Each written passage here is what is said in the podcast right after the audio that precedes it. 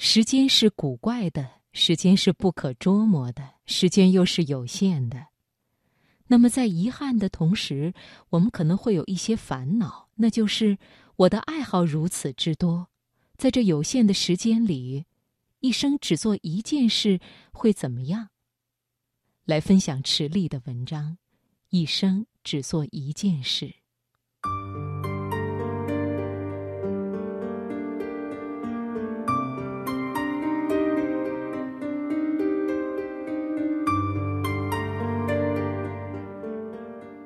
一个人一生可做的事情很多，但是世上不知多少聪明人一生没有搞好一件事。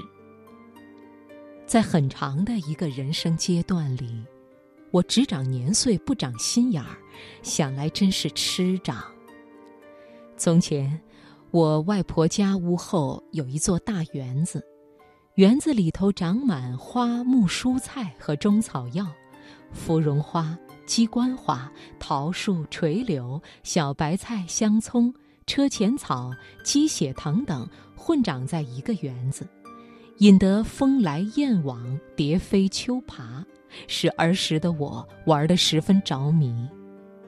因此，我从小便一直心怀渴望，非常非常想养花种草。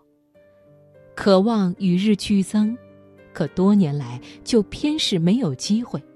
既没有自己的住房，也没有自己的一寸土地。后来终于得了一套公寓，奔到阳台上一看，发现竟然留了养花槽。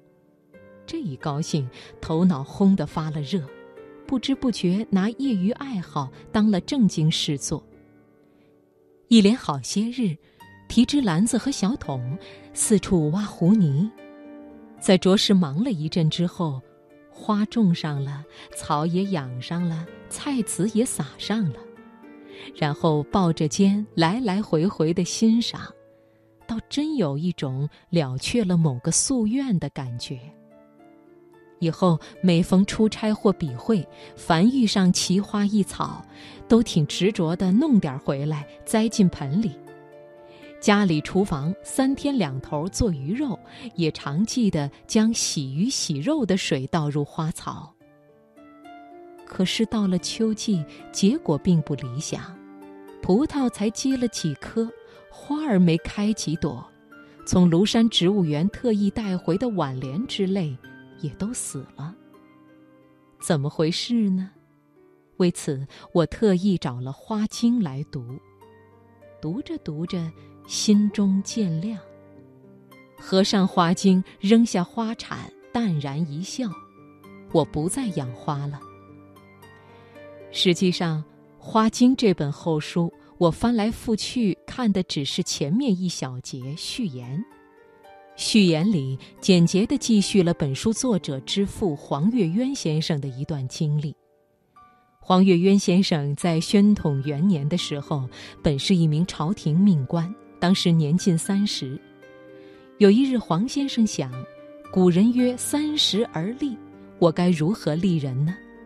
他想，做官要应付人家，做商呢又要坑害人家，得做一件得天趣的事才好，才算立了为人的根本。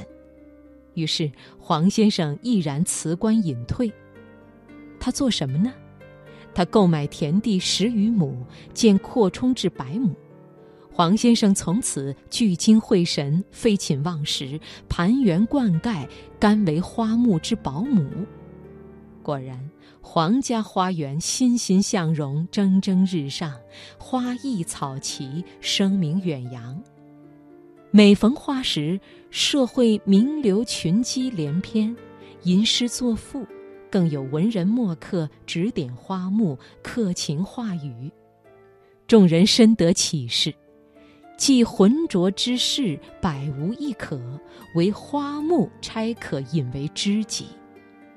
据说当时的文坛名人周寿娟、郑义梅等人，都是黄先生的花木挚友。黄先生养花，养出了人间知己，养出了《花经》这等好书，恐怕这才叫养花种草，这才叫做了人生的一件事。一件事要做好，仅能凭你心中有一点儿喜欢，有一点儿迷恋，三天浇点水，五天上点肥。